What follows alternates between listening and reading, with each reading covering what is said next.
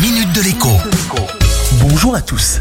12,8%, c'est la hausse absolument stratosphérique qui a été annoncée cette semaine pour les tarifs réglementés du gaz. Depuis le début de l'année, le prix du gaz a tout simplement augmenté de 57%. Oui, vous avez bien entendu, 57%.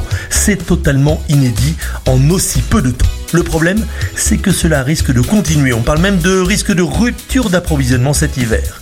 Cette hausse a beau ne concerner en théorie que les abonnés aux tarifs réglementés, soit 3 millions de foyers, elle n'épargnera en réalité personne. Pour ceux dont le contrat est à prix bloqué, garanti pendant deux ans, au bout de ces deux ans, eh bien, le prix va bondir. Et pour ceux qui souscrivent en ce moment, le prix n'est évidemment pas le même qu'au mois de janvier dernier.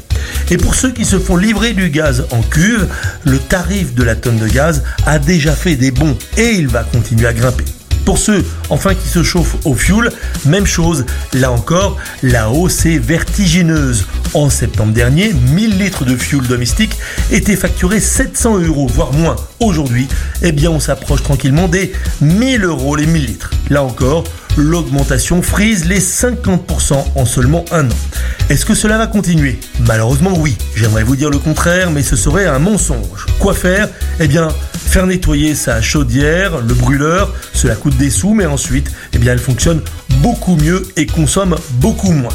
Demain, euh, je vous parlerai des prix de l'électricité qui vont eux aussi malheureusement grimper l'an prochain. À demain La minute de l'écho avec Jean-Baptiste Giraud sur radioscoop.com et application mobile Radioscoop.